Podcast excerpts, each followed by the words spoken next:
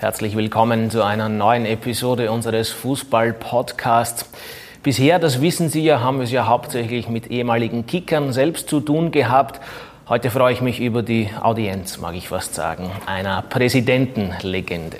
Der gute Mann war der Vater des Erfolgs der legendären Salzburger Austria in den 90er Jahren und weiß da bin ich mir sicher einiges zu erzählen. Ich freue mich sehr, dass wir hier in Salzburg bei ihm mehr oder weniger zu Gast sein dürfen. Herzlich willkommen, Rudi Quemberger. Grüß Gott, freue mich auch, dass ich da bin. Vielen Dank. Es ist uns eine große Ehre, dass Sie Zeit finden für uns. Wir haben im Smalltalk schon ein bisschen gerätselt darüber. Ist der Titel Präsident noch ein gültiger? Fühlen Sie sich noch angesprochen? Ist es so wie beim Olympiasieger und beim Bundeskanzler, der den Titel auch nie verliert? Also alle meine Freunde nennen mich Präsident, worauf ich mich natürlich sehr, sehr freue. natürlich ist das auch ein bisschen spaßig gemeint, also nicht so ernst. Aber Präsident bleibt immer Präsident.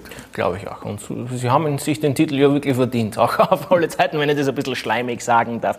Ähm, ich mag das Gespräch ganz gerne auf den Zeitraum 84 bis 2005 eingrenzen oder fokussieren, weil da halt das meiste passiert ist in der Präsidentenkarriere des Rudi Quemberger. Und trotzdem mag ich ganz zu Beginn über Ihre persönliche Kickerkarriere sprechen, die sich ja in Wahrheit bei Puch abgespielt hat. Wie also gut war der Fußballer Rudi Quenberger? Was muss man über die wissen, über die Person? Ich habe mit sieben Jahren Fußballspielen begonnen und war durch den Fußball das erste Mal in der Stadt Salzburg. Das war für mich eines der ganz großen Erlebnisse, die ich als Kind erleben durfte. Nachdem ich ein relativ vernünftiger Fußballer war, bis zu einer gewissen, bis zu einer gewissen Klasse, habe ich dann mit 19 Jahren vom FC Buch in die Westliga gewechselt zum ASK Max. Da war ich so quasi, so quasi Vertragsspieler. Das war meine Karriere und die habe ich dann beendet beim FC Buch mit 33 Jahren. Okay, und ich glaube zehn ich Jahre. Ich habe sämtliche Positionen gespielt, bis auf Torhüter. Alles klar. Gut, nur damit wir das der Ordnung halber Jawohl. erwähnt haben. Und jetzt gehen wir in medias res, wenn es für Sie okay ist, und starten im Jahr 1984. Da, so schreibt zumindest die Legende, steigt Rudi Quemberger bei der Salzburger Austria ein. Und zwar bei einer Salzburger Austria, die so heißt, oder zumindest in der Geschichtsschreibung heißt so, damals mit 11 Millionen Euro äh, Schilling natürlich verschuldet war damals. Stimmt das so? Und was also waren die Beweggründe? weiß ich nicht mehr. Es hat mich seinerzeit der Baumeister Böck geholt. Man, alle haben haben über die Austria geschimpft, weil sie erfolglos ist. Und ich dachte mir, wenn der mich anruft im Urlaub, ich war in Ischia auf Urlaub und war dann so lästig und habe mich dazu überreden lassen, also die Führung dieses Vereins gemeinsam mit dem Karl Kirchberger zu übernehmen. Wir sind ja gestartet, glaube ich, 1984 in der ersten Division und sofort nach Übernahme des Clubs ist der Club abgestiegen.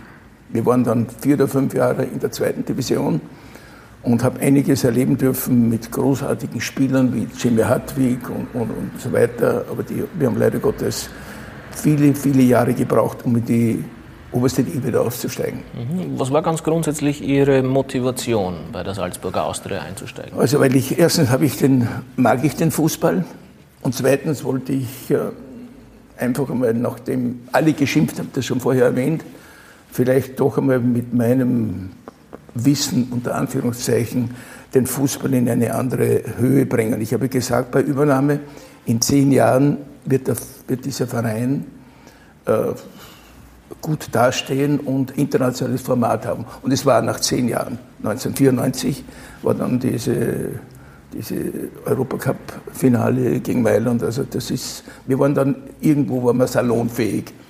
Was waren denn die Reaktionen oder die Kritiken auf genau diese vollmundigen Ansagen? Von wegen, in zehn Jahren werden wir dann international salonfähig sein. Sie haben ja dann damals auch schon das Wort Meistertitel in den Mund genommen. wahrscheinlich für verrückt gehalten, aber ich, war den, ich hab, bin den Weg gegangen von ganz unten und es hat sich gezeigt, dass man mit viel Fleiß und Ausdauer etwas erreichen kann.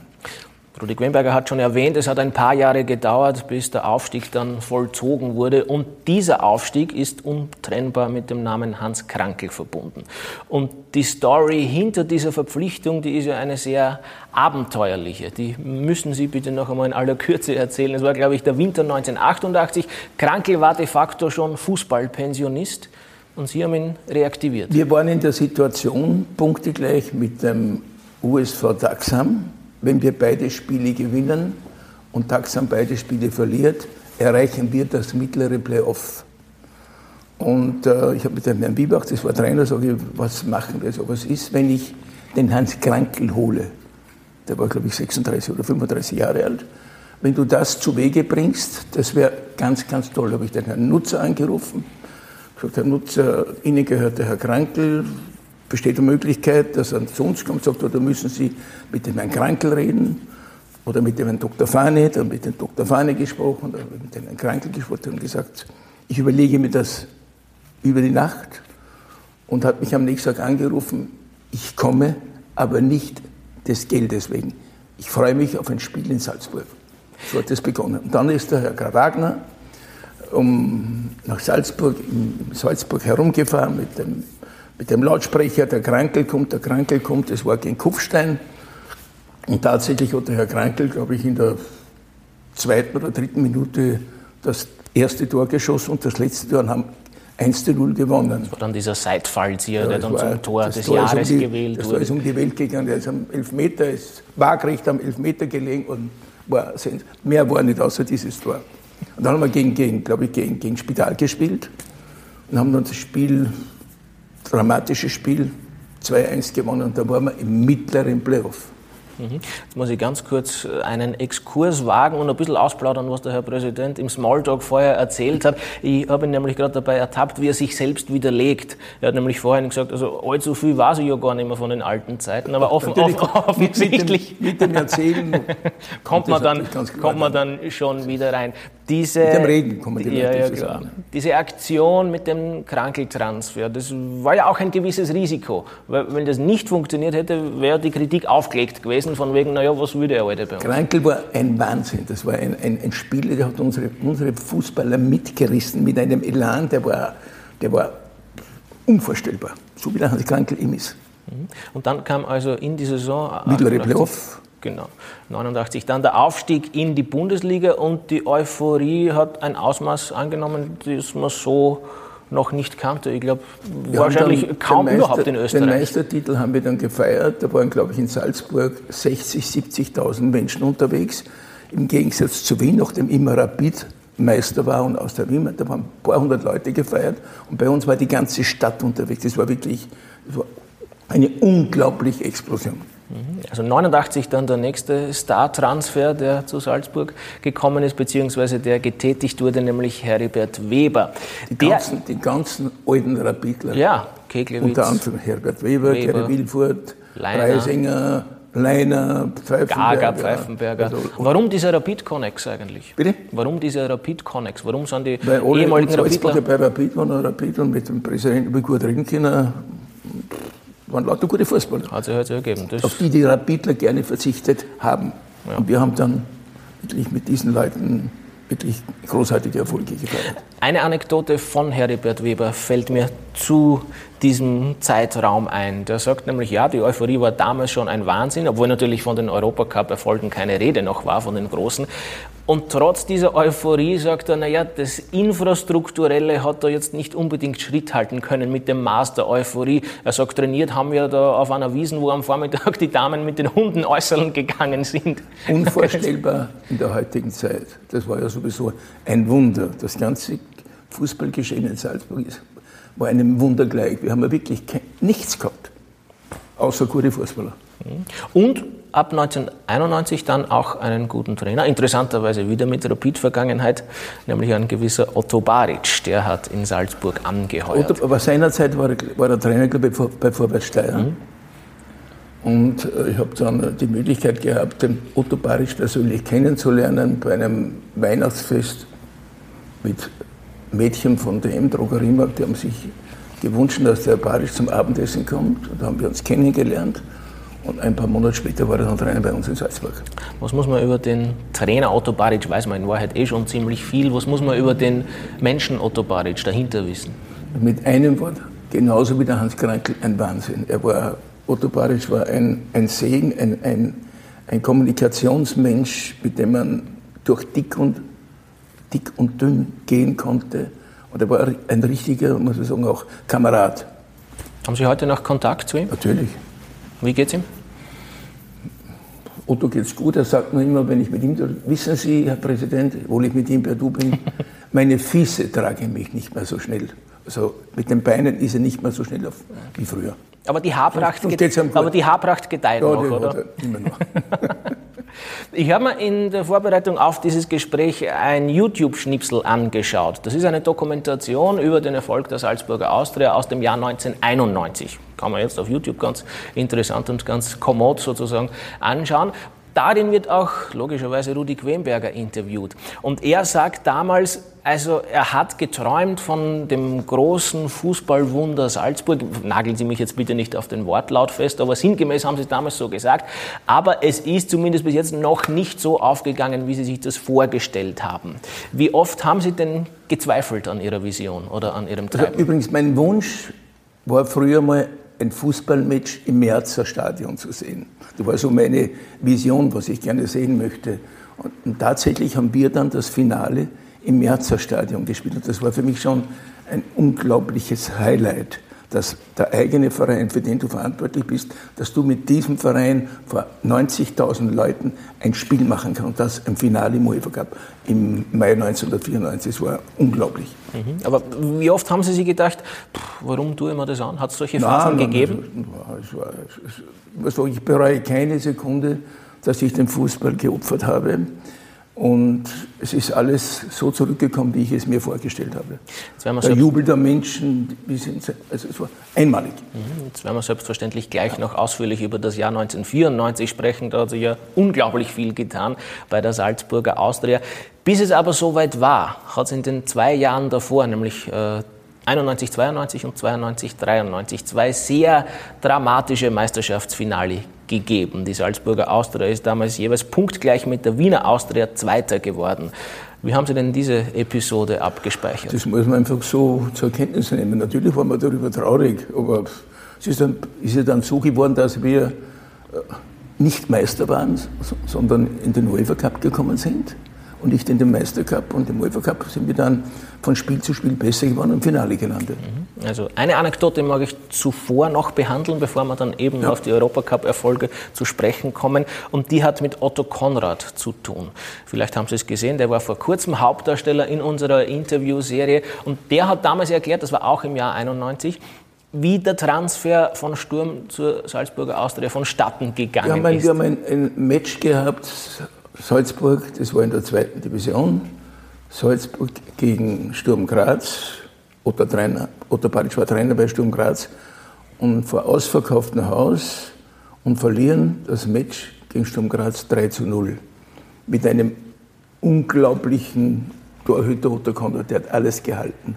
Wie dann der Baric bei mir Trainer geworden ist, hat er gesagt, Herr Präsident, holen Sie mir dieses Otto Konrad diese, wortwörtlich dieses Otto Konrad.